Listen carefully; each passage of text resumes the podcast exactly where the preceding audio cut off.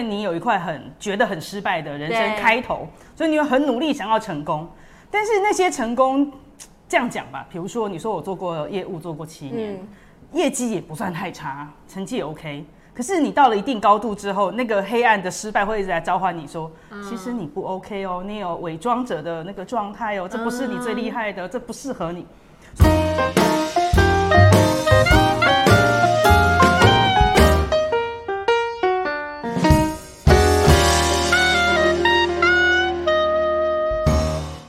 要趁早，人生会更好。大家好，我是你的好朋友念慈。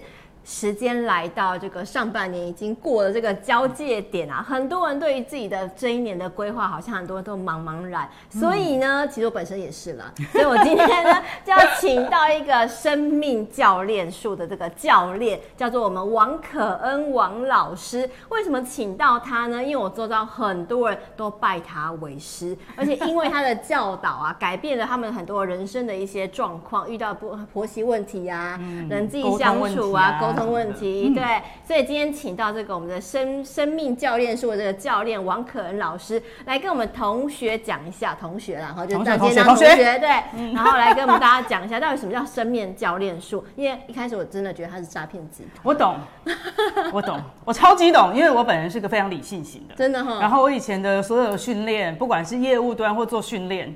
人员都会觉得有东西要有凭有据，要有效果。嗯，对。但是同时，我有另外一块的人生过程啊，就像你在谈失败学，人生要趁早失败。我的人生很大的失败就是从原生家庭开始。真的啊？对，就是你在一个很多女生长大的环境，可是你很早就变养女啊。OK，然后你被收养之后，家人也没有人照顾，你就开始流浪。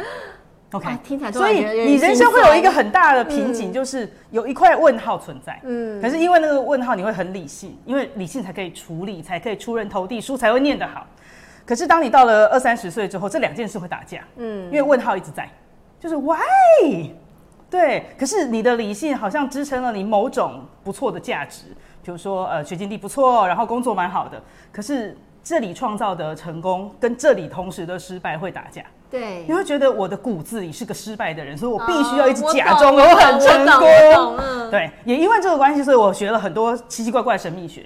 但我要做的事情是什么？我想要用理性的东西来验证非理性的东西，是，然后看看他可不可以帮我找到这个黑暗的这一块的答案。嗯，对，所以数字是其中一个我找到的原因是，它可以很落地，但绝对不迷信。嗯，然后我个人也很讨厌人家跟我说，你这个号码。看起来就是会离婚。我说你见鬼啊！没有任何一个号码会等于你是什么。是用一个比喻，最近不是有一个很流行的东西叫做数字油画啊，对不对？对一一个图上，然后每个位置都帮帮你标号，数字一就是红色，数字二就是蓝色。所以如果你看得懂每一个数字象征一个颜色，它还没上画上着色之前，这个图画在你面前，你看得出它颜色吗？不知道啊。对，你必须要有想象力，对，对不对？对对。那我我们的功能就是这样。我看到你这张数字图画，其实你上面是有号码的，所以我可以想象这幅图画可以长怎样啊？所以他的教练就是这样，就是如果我今天要上这个颜色，OK，我告诉你，你有这个天赋，嗯、可是它可以长成歪楼，也可以长成这样。嗯、哼哼哼，所以为什么我说我我都希望它是用在生活里，它可以落地，可是它不迷信，因为迷信代表决定论。对对对，我讨厌迷，我讨厌决定论。我如果是决定论，我就是养你，对不对？可能老师才一开场，他就已经非常的进入状况，然后就已经情绪澎湃到已经满 满出来的一个状况哦。那我先跟我们的呃电视机前面、电脑前面、Podcast 的听友们介绍一下可恩老师啊。好的，可恩老师，你知道听到生命教练数这个数字，这个。听起来怪怪的东西哦，很多人就想到那个白发苍苍啊，然后穿着道袍啊，旁边有个熏香的这个概念的一个刻板印象。造型做错了。对，但 是可恩老师是北医女毕业的，而且正大公共行政系的一个高材生，而且进入了南山人寿当那个高阶主管的角色，所以他其实在这个人生历练跟职场成功，或是学业表现上面，都是人生胜利组。嗯，听起来是这样，真的，嗯、就是我刚才说了嘛，因为你有一块很觉得很失败的人生开头，所以你会很努力想要成功。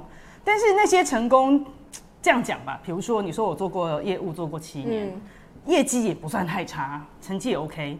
可是你到了一定高度之后，那个黑暗的失败会一直来召唤你说，其实你不 OK 哦，你有伪装者的那个状态哦，这不是你最厉害的，这不适合你。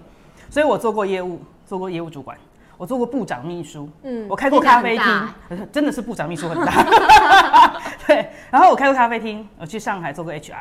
然后也在药厂当特助，就是我都觉得说，我好像应该要在每一个地方都成功，我才知道我是谁。听起来都很成功啊，对吧？可是，在那些转换里，我反而会得到很多失败的感觉的原因是，那些工作好像都没有办法知道我是谁啊。对，我工作做得好，我好像别人看的，对，好像得到认同，是你就是棒的王可恩。那如果做的不好呢？因为像有些工作我做了之后发现很不适合我。嗯，最明显的一个工作就是做政治人物的机要秘书。哦，因为你念公共行政系，对，看起来应该念做这个的吧？哈对，你蛮会聊天的，应该 应该蛮适合去 social。但尴尬的事情来了，就是当你是部长秘书，social 跟政治是两件事。对对，有时候能聊，有时候不能聊。是，有时候对的事情不能做，是因为不同颜色。嗯，对。然后后来渐渐发现，嗯，我有理想，但不适合在政治圈。OK，哎，可能老师你刚刚有提到，就是我们刚刚提到养女这个关键字哦，就是而且你刚刚。提到说，你人生很多黑暗啊，都来自于原生家庭的这个黑暗面，带给你后面的这个失败的感觉。对，你能不能聊一下你一开始的家庭状况到底是什么什么样的情况啊？哦，一二三四五，我们前面五个都是女的。对，就原生家庭，原生家庭。然后我是舞女兼妖女。是，那我们家比较乡下嘛，所以一定是要生男的。等一下，你今年到底几岁？啊，我一九七七的。OK，所以刚好人生过一半啊。对，一九七七。我想说，五个小孩到底是多大年纪？对，但后面还有两个，因为为了要生男的，所以我妈妈真的很努力，每每一年生一个。对，而且那时候我的名字还比较比较可恩，嗯，我那个名字在原生家庭有帮我算命，要叫千金小姐，已经满了，所以叫金满。OK，这个这个年纪叫金满，是，而且这个名字跟了我三十几年。OK，对，然后后来我给别人收养了嘛，嗯，但我是你是什么时候被收养？从小从小。从小你是生到第五个小孩，妈妈就直接说老四已经给别人了，因为实在太多，我们家做投最进产不发抖哦，台语 OK 了哈，咚咚咚，对，所以四跟五都个别给不同人，嗯，但是因为我是女生第五个，我阿妈已经有点急，就急了，所以我的名字是真的算出来要为了生弟弟的啊，所以那个金满的为为了取取你的名字生弟弟，然后但是一你一出生就送给别人，然后要求我的养母这边不能改名字。因为怕弟弟不好生养嘛，啊，对，所以我真的是其中一个弟弟结婚生小孩，我觉得我的名字功德圆满，我就去改名字了。啊、所以跟了你三十几年，就是为了弟弟的人生可以圆满。所以我以前真的很讨厌我的名字，我唯一有一段时间觉得我名字还还算可取，嗯、是因为做业务，嗯，然后你按门铃，哦、叮咚，客户一定说你是谁，一定要报名字，你不能说我啦，你是谁？金满来了哦，听得好开心。对，业务这个工作其实这个名字也不错的。对，业务工作那几年，这名字是吃香的。对。可是当我离开那个业务工作，我开始做训练、做特助的时候，我其实真不喜欢这个名字。对啊，那人家觉得，哎呀，怎么会这个名字？对，而且加上如果你跟我讲电话，没看到本人，对，你会觉得我是一字辈的。是是是。对。可是你从小被收养，那你跟你的亲生父母之间关系怎么样啊？就是比。这几年当然好多了，嗯、但是一开始我对于家人的问问号特别多，就是我住附近吗？呃，不远，他在新北市，所以你们彼此是知道的。我从小就知道，他是我爸爸妈妈，我从小就知道。啊，然后我的养母呢，跟我们家亲生的关系是算远亲，所以基本上也是被亲戚收养的概念，对，很远的远亲，啊、对，OK。但是问题来自于是我养母自己本身也是没有结婚的。哎，那个没有那个年代没有结婚可以收养小孩。对，然后呢，收养之后他自己经济也出现状况，他就开始跑马拉松，俗称糟楼，这样知道吗？所以他是他得是一个人抚养你啊。嗯，可是他也没有能力，后来他就糟楼嘛。那你怎么办？丢回原生家庭也没有，所以我大概他十岁之后正式经济崩溃。你你十岁了，不是？对对对对，我十岁之后他就经济正式崩溃。对，但前面那十年他都大部分不在家工作啊什么的。所以哎你，所以我真的从小是一个人长大。你被收养之后，其实还是很孤独哎。对，所以我才说我人生最难的事情就是我不知道什么是家人。那这个在我们你就只有一个妈妈角色，可是他又不在家，对，然后也没有所谓的爸爸或兄弟姐妹陪伴啊，所以你会有一种没有根的感觉。是，对。所以我在外面看起来，别人都觉得我阳光、嗯，正向。但我回到家里的时候，其实我是超宅的，我话非常非常的少。你在学校会不会觉得很自卑啊？呃，会，但是在那个时候有一个。面子跟骨气，我要你撑着。嗯，但人生第一次失败就考上北一女第一年啊？为什么？对，因为你很努力的考上，家里的骄傲啊。对对对对，考放榜的时候是，嗯，但是你一进去到学校之后，你就突然发现这世界跟你想象的不一样。每个人都很厉害。对，因为你只会念书，但别人什么都会。然后当你把家世背景拿来作为才艺可以培养的基础的时候，你一定早就输在起跑点了。对，对吧？因为妈妈跑路了嘛。对。所以后来很好回来吗？没有没有没有，他一路跑三四十年，一路跑三四十年，史上最长的马拉松，对不对？那不是？那你接下来十岁之后人生呢？所以我我得要很很赞很赞叹宇宙跟外外面的贵人，对，就是我有很多干爹啊，然后奖学金啊，老师啊，啊，哎，所以你生母家庭不理你，然后你的养母跑路了，从十岁以后你就一个人生活，呀呀，对啊。而且我我现在回头去看，我觉得对我原生家庭来讲，他们根本叫做没有能力，嗯，因为他们自己的工作条件加环境，其实是没有能力照顾其他的分出去的小孩。对。那对于我养母来讲，我现在看也是她没有能力。她这个人十三岁就出来外面赚钱养家了，然后全身上下所有赚的钱都有人帮她花。哦。对。然后他人生最大的寄望是感情，所以为什么后来会跑路，是因为交了一个不好的男朋友啊。就是你知道那个年代有个东西叫大家的，OK 啊，懂，嗯，对，所以所以大家读书。你如果说人生失败要趁早，我是很早透过别人的失败看见了很多人性。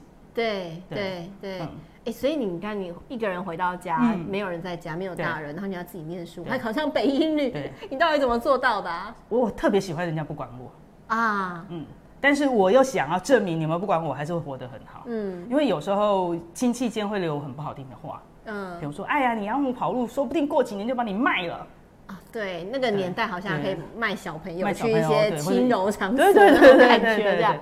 然后我就会听进去，但是我会证明给他们看啊，对，你就会觉得好像不能输那一口气。哎，那时候原生家庭没有想过把你接回来啊？他们讲过一句我现在记得很深的话，嗯，因为我原生家庭跟养母之间也有一些经济的纠纷。哦，然后他就说、嗯、啊，不给急卖行，你那行哇。啊！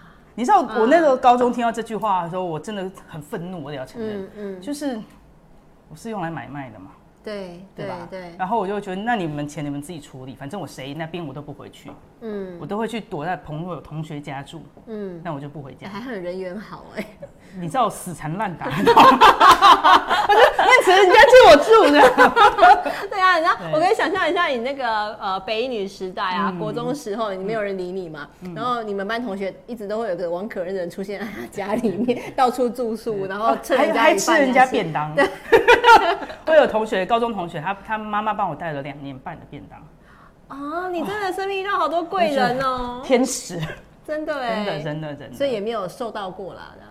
没有饿到过，都都一直胖胖的，就是因为大家对你蛮好的。对，那我我自己也会觉得，就不要让人家对你的期望好像失望，所以我我也觉得我蛮努力在社会条件上的那些标准。对，但渐渐你到了三十岁出头，你开始会发现真实的不快乐是没有办法假装的。真的，因为一路以来就是被抛弃啊，然后没有人帮忙。虽然就很多亲好好朋友帮忙，可是其实心里的空虚是没办法度过的。所以什么时候让我觉得这些东西假性的成功被拆掉？是我去大陆工作那半年。嗯。因为我们要去那边成立一个新公司，然后我要从台湾老板变大陆老板啊，而且是个大陆的男性老板，嗯嗯、非常帅，但是就一张嘴，应该把他骗 骗过来。不不不，他是我台湾老板的老公啊啊，那不行。然后他用老板的钱去大陆开公司，但我是中间人，对不对？嗯、对吧？好，总而言之，我在里面遭受了很多非人对待，就对了。嗯。然后我就回来之后，我就觉得我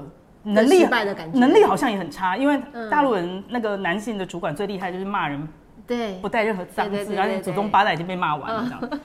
然后回来之后，我就觉得我真的是很烂吧，我应该是烂透了。嗯，然后工作也没有了，什么都没有。回来之后，我大概有大概快半年吧，我每天都可以睡十七八个小时不起床，因为我不知道我起来干嘛。逃避啊，就是你终于发现好黑的失败变成是主力了。嗯嗯，对。但也那个时候开始就比较认真做身心治疗的工作。这时候大概是几岁的时候？三十二三吧。嗯嗯。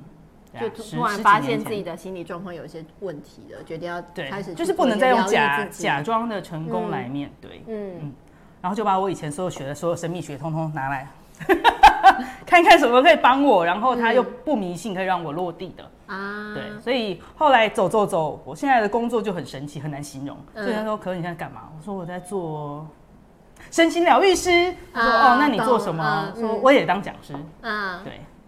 那这个所谓的生命素质到底是什么样的一个内容啊？嗯、你可以这样讲哈，如果每一个人出生那个数字可以像是一个大数据的话，嗯、那我们就来看这个大数据里象征了什么特质在你身上。嗯、你几月几号生日？六月二十九号。好，六月二十九，所以二二十九是不是二加九？对。OK，所以我们如果把它加完变成一个个位数，就是二。嗯。OK，所以当念慈是个二开头的人。因为生日的那天最重要，嗯，OK，他是二开头，就跟我这个特质很不一样，他绝对比较友善，真的吗？至少那个脸看起来比较像邻家少少女，然后比较愿意跟人家亲近。好，我现在是在镜头前，我是六开头，如果你今天没有工作跟我做，我就是这样，嗯，然后你跟我聊天，我说干嘛？嗯，就是你要给我一个世界，对，就是如果我们在工作领域里，你会比较快打开，嗯。那因为我现在已经不像原本的数字了对，毕竟教这个的嘛，嗯，装也要装得像一点，是不是？对，所以那个数字你可以先象征举例，如果今天念词是我要面试的人，嗯，他是个二开头的人来到我面前，我就要注意一件事，他不喜欢太大冲突感，所以我今天在提问的时候，我不能太强势，他会觉得。不太适合我，这个人看起来好好凶哦。对，但我我面试的时候刚好相反，如果我被面试，然后呢，老板看起来就跟我说：“哎呀，你气色不错哦，你住哪里？”我心里想说：“这公司是来干嘛的？” 因为六号喜欢谈有价值的重点，对，所以浪费我的时间了。对，所以数字里看到一些行为，所以如果你懂，就会拿来用沟通啊。OK，那像我最后，比如说一九七七。嗯，七月十五是零七跟一五，嗯，你把每一个数字打开，通通加总之后，你会出现加到最后一个数就是一，我就是一号人。嗯，那俗称的一号人就是什么事都要自己的观点，对，用自己的方法做做看。啊，我记得我做业务的时候超有感觉，我的主管说：“可能来，你今天要卖这个产品，这里有标准话术，背一次。”我说：“为什么要背话术？”我不能用我的方法卖吗？他就说，可是这个话术大家对他说这个话术大家成功过啊。嗯，我说那是他们，关我什么事？我就硬要用我的方法去卖，会不会成功？不一定，但我爽。嗯，因为那是我的方法跟我的观点，我错了我会修正。好，所以你问我说生命数字是什么？你可以想象，就是我出生的这些数字，就像那个数字油画里，它有些特定的颜色在那里了。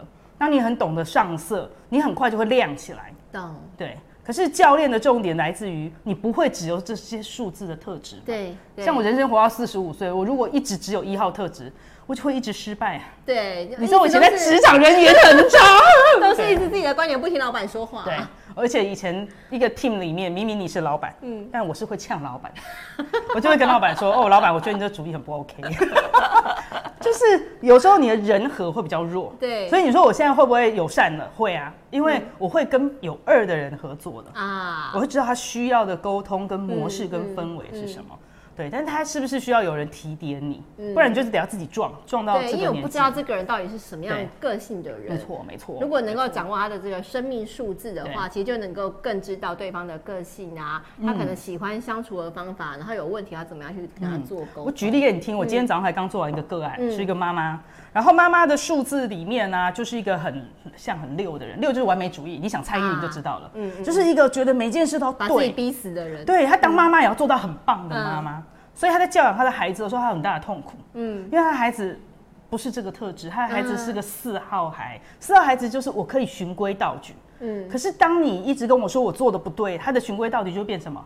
胆小谨慎，他就过头了。就像你上那个颜色，明明是红色，上上上上到后来就变脏脏的红色。对，就那个逻辑，那个特质被用到太极端的时候，所以他说：“我说我的孩子好胆小。”我说那也是你教的呀，因为当蛮直接的。对，对不起，对，我来找我的心脏都要强一点，好不好？就是这个妈妈的特质放太大，因为她从小在很规矩的环境，对，所以她很自然觉得教养孩子应该要这样。嗯，那为了让她知道你孩子长不一样，那我们把数字摊出来，至少有个切面告诉你你们哪里不一样啊。它像是一个那叫什么？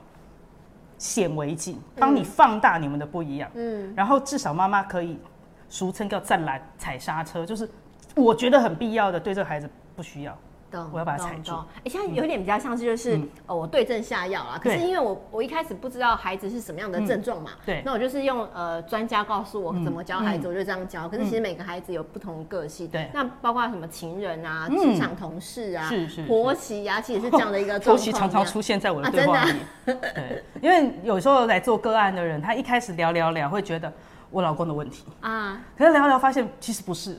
是老公后面有个妈妈的问题，对对对。对，所以他会觉得如果没有这个婆婆，我老公不会这样，所以我们的关系不会这样。嗯，这时候你需要把这个太太的角色拉掉一下，嗯，就是你先请她看清楚，有一些问题其实不是她的，是她妈妈、她她婆婆跟她老老公之间的。啊，要先把它切割开，嗯，然后第二件事要同理嘛，嗯，同理的意思是这个人不是你妈妈，嗯，对。所以你对他来讲，你可以把他当成隔壁友善的大人、嗯、老人家，嗯嗯，嗯，所以你对他心就不会那么的挂。对，有时候我们很难的就会觉得有期待值。嗯，我爸爸为什么对我这样？没有为什么啊？因为你是外人，她不是你妈。对，就像你妈对你跟对也不一样嘛。对，是啊，对对对。所以你可以把数字当成一个好的参考指标，就像 Google Map。嗯，但会不会迷路？还是会，所以还是要有导航。啊，你就是那个导航的人，我比较像导航跟解释的人。嗯，哎，到底什么样的人适合来找你问这个生命数字啊？嗯，我发现，呃，你知道现在市面上有非常多派系跟老师嘛，哈、啊，会来找我的特质跟我很像。嗯，理性、铁齿，喜欢听重点。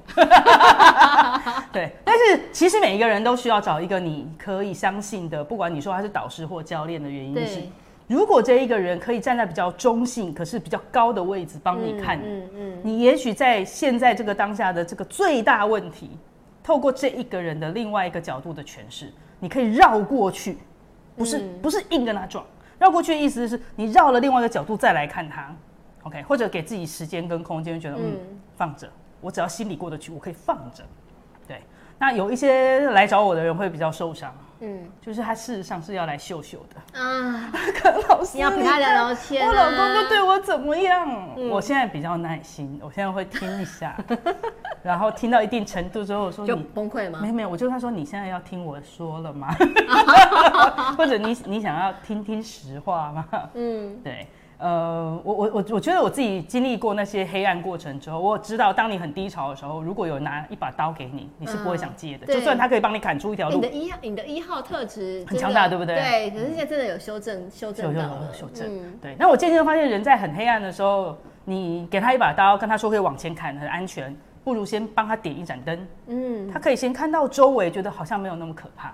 真的，然后你负责拿刀帮他往前走就好了。你好像也不也不就走一段，对，然后再把刀还他，嗯，就变成是这样。OK，对，哎，这一年因为疫情的关系，可能很多人都心里惶惶不安啊。嗯，那你们遇过什么来找你觉得比较特殊的案案例啊？呃，我最近刚好在讲流年课程，嗯，这个流年里的能量，尤其是二零二二年这一个年度，大家在这个疫情折腾的第三年，然后二零二零到现在，对对对，第三年现在大家。仔细观察你身边的人有几个身心症状特别明显的，如果他已经焦虑很多年了，嗯，到现在他已经变成焦虑的惯性的人，嗯，你会发现他好难安定了，睡觉品质会非常的非常不好，对，然后身边很多事情会抓更紧，嗯，对。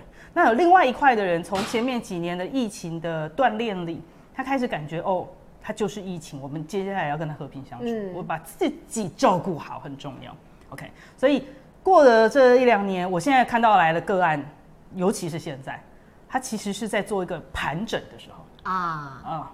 如果你前面几年累积好这个盘整，就是 OK，原来我可以这样照顾我自己，并不难。嗯嗯、那这个安全感就长在身体里了。嗯，这时候你就不会在乎别人的评价，说可你这样不 OK。嗯，我心里有一个锚定的东西。对对，OK。嗯，但是大环境给我们的教导，我们收到了。嗯，OK。但如果来的像我今天早上的个案，就是他妈妈还好焦虑嘛，那我就跟他说，来，每天至少。零碎但频率高的做自我照顾，例如，嗯、我们有时候讲话讲了讲会忘记呼吸，尤其在做采访的人，对的时候，这样就是换气换很快，你根本不知道你在呼吸。嗯、我就会跟他说，你每天想到的时候，突然跟自己说，来，我做两个深呼吸。那身体现在是什么感觉？我是不是这样绷着？那如果是放松一下，就是养成你身体有个新的回路可以安定。嗯，对，因为这个安定，接下来到了下半年。整个环境在新的能量场，你说用数字来讲，新的能量场是带着这个安定，我们会往外突破。提升跟尝试新的可能。那如果你你的船没有锚啊，你要往外开，不是很危险吗？哎、欸，所以生命数字这东西也可以看流年，嗯、就是从这个数字知道我是怎么样个性的人格，嗯、然后再去搭配流年来看吗？对，对嗯，环境的能量如果用我们没天线的人有点难抓。对，就是我我又不是通灵少女，我怎么知道是什么？对啊，就是我去去庙里抽签啊，可是你知道我今年就做一这样的蠢事，我去了五家庙抽签，抽同一个题目吗？抽同一个题目，然后。哦，然后有三家庙的神明告诉我，就是你要自己决定啊，干嘛来问我这样？对对对，你就觉得那我来干嘛呢？对，然后一家说呃要要要改变，另外另外一家说哦现在改变不好，那我就整个那我到底该该怎么办？我其实很慌乱哎。嗯，你你刚才说你是二十九号，你是几月？六月二十九号。六月二十九，所以讲结论就是现在我无论你去问神明什么，就是以这个环境的能量配上你的生日，在这一个年度里，其实。关键叫做找方向，对，那个方向对你来讲困难的点来自于，因为你很在乎别人以及这个东西，哎，我做这个方向社会怎么评价我，别人怎么看我，于是乎你很难找我的方向，嗯，因为你把我都摆在很后面，对吧？对，嗯，所以神明跟你讲的很有道理啊，就是你要先把我摆在前面，嗯，我的意思是我负责，我想要，我想活出那个样子，嗯，然后同时，因为你是个照顾别人观点的人。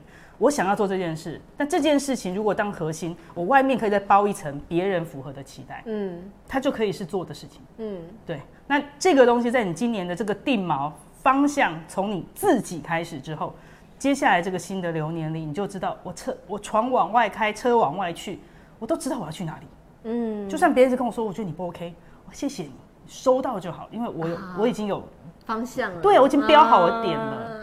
对，就跟那个数字油画一样，我知道下一步我要画哪里了，是是，他还需要告别人告诉我，哎，你画错了，这样。对对，因为你的工作跟模式，我刚才不是说你有二吗？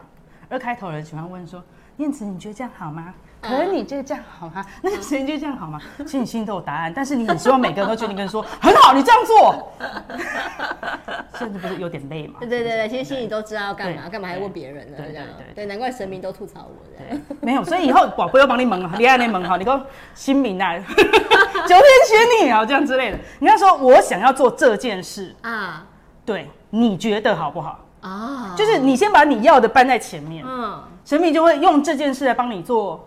好不好的建议嘛？嗯，就像你问我们朋友，我要买 Toyota Yaris，你觉得好不好？我就会跟你说，哎、欸，我觉得这不 OK，我开的不 OK。嗯嗯。但是你可不可以听完就过去？可以啊，因为那是我选择第一优先嘛。对。但别人给我任何意见，我都当参考值啊，别人也会比较好过。对。因为你的问法是我想要买这个品牌的车，你觉得好不好？所以我很清楚知道你不一定会听我的。对对。那这个沟通我就不用落差啊。嗯。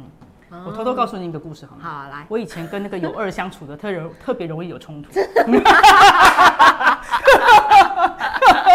因为我以前很年轻的时候我不懂，我就觉得二号人好烦啊，为什么事都要问别人，然后最后又不听我的？嗯，因为我是一嘛。对，你很执着。不是，我就觉得你要不就不要问我，问了我就要听我的呀。嗯。所以我以前不懂的时候，就跟那个有二的同学说：“你很烦，你不要问我，你又不听。”嗯。我就不能理解。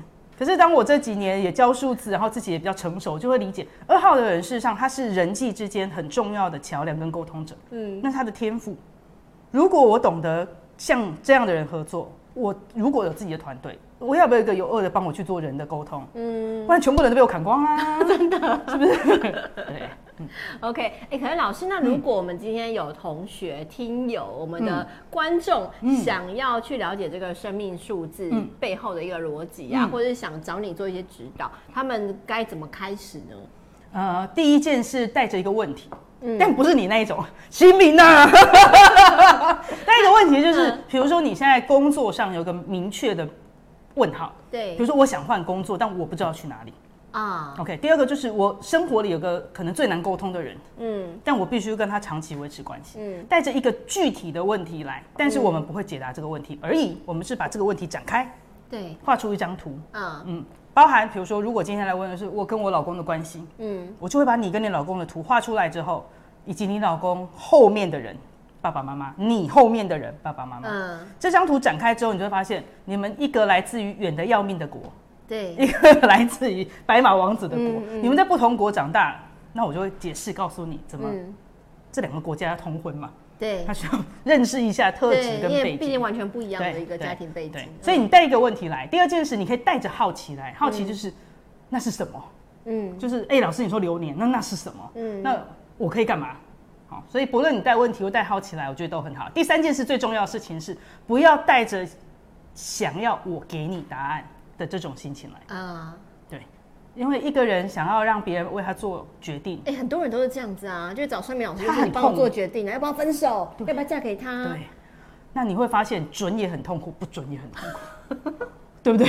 对，对。但是你让别人做决定准，以后你回想的时候，就觉得都是神明要我分手的，对，对不对？不准，嗯、你看都是神明害我的，对，都是别人的错，嗯、所以。不要期望在这边找一个答案，但是在这里可以找到一些建议跟方向。嗯，对，我觉得我自己度过那个黑暗的感觉就是这样，就是你在那个最不舒服的时候，你会希望有一只手，然后撑着你说来，我们就走这条。嗯，那个心态我懂。